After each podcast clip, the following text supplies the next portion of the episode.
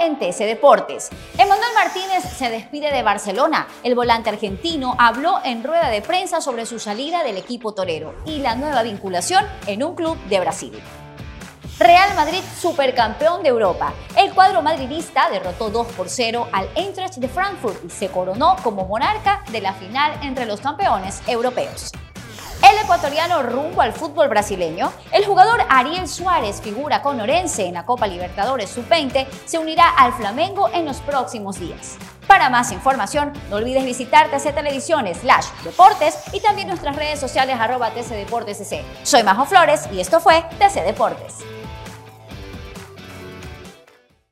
TC Podcast, entretenimiento e información, un producto original de TC Televisión.